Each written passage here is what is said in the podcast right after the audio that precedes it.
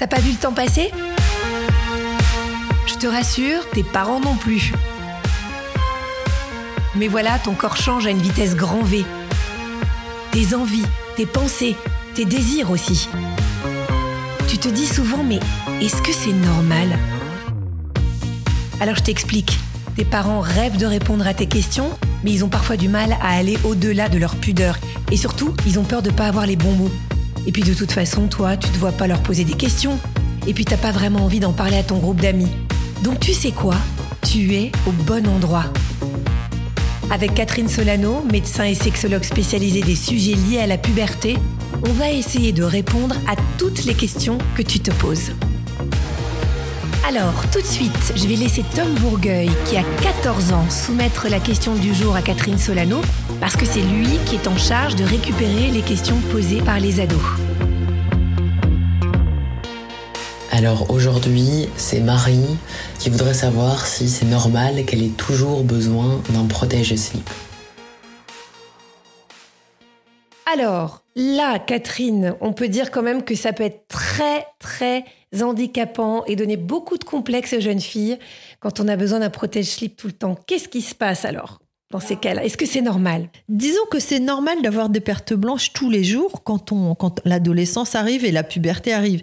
C'est normal aussi de saigner un peu en début de règle et on peut mettre des protèges-slips, mais par contre, c'est totalement déconseillé d'utiliser tous les jours des protèges-slips. C'est pas du tout une mais bonne idée. pourquoi Et c'est déconseillé? Eh bien parce que les protèges-slips qui sont jetables, qu'on achète dans le commerce, ils vont assécher la vulve parce qu'ils attirent le liquide et par réaction, eh ben la vulve elle va produire plus de fluide parce que si vous en mettez tous les jours, elle se dit bah, il y a un truc qui m'assèche donc il faut que je sois humide donc elle va produire Ah, c'est le chat de- qui se mord la queue. quoi. Voilà, exactement.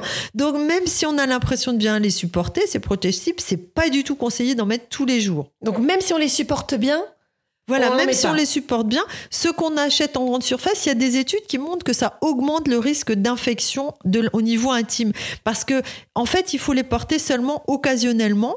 Donc, pendant les règles, en début de règles, surtout en, dé- ou en fin de règles, ou par exemple, si à un moment on a un traitement pour une mycose ou quelque chose, on met un ovule. Vous voyez, les ovules, c'est comme des suppositoires qu'on met Mhm. dans le vagin pour désinfecter quand il y a une infection, mais pas tous les jours. hein. Il y a une étude que je trouve intéressante.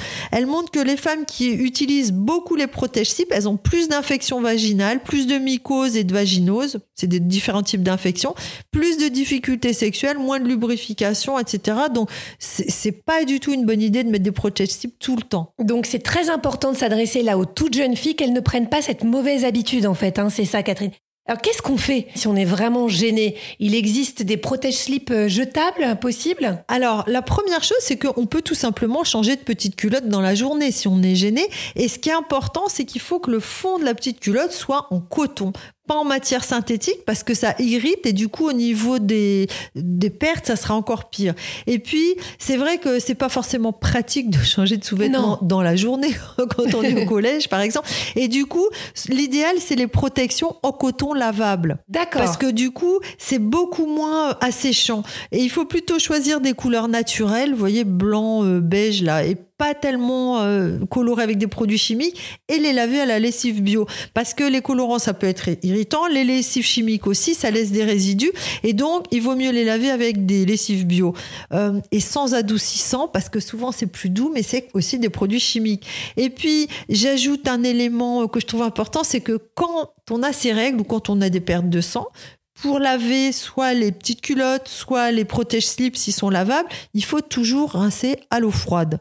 On sait faire tremper dans l'eau froide parce que si on met une culotte qui a eu du sang ou un vêtement hein, ou un Ça laisse des traces. eh ben, on le lave à l'eau chaude et ça va laisser des taches, alors que si on laisse tremper dans l'eau froide avant, ça va partir. Mais il y, a- il y a des jeunes filles qui ont des pertes plus importantes parce que ces jeunes filles qui se posent des questions comme Marie, moi par exemple, sont des questions que je me suis jamais posées. Donc ça veut dire qu'elles sont plus productives ces jeunes filles-là? Bah, peut-être qu'elle a plus de pertes ou peut-être, vous savez, il y a aussi des personnes qui ont tendance à avoir un côté maniaque. Et si- moi, j'ai des patientes qui me disent, je ne supporte pas Ah de voir cette zone humide, donc je m'essuie tout le temps, par exemple, aux toilettes, entre les petites lèvres. Mais c'est pas bon parce que ça, si vous asséchez votre corps, ben, il va produire encore plus de fluide parce qu'il se sent pas bien.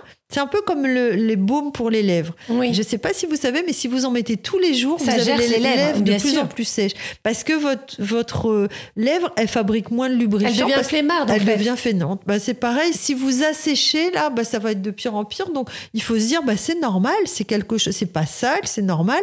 Et je mets euh, un protège-slip en tissu, et voilà. Bon, voilà. Et on peut utiliser un protège-slip aussi pendant ses règles.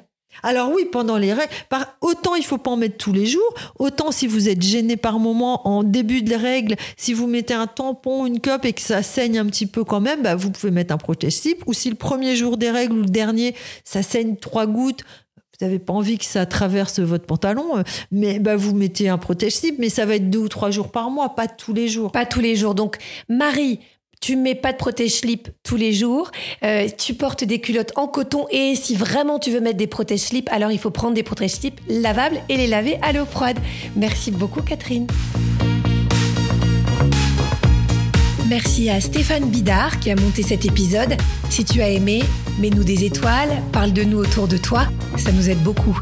Et puis si tu veux en savoir plus, sache que Catherine Solano a écrit un livre qui s'appelle Le grand livre de la puberté aux éditions Robert Laffont.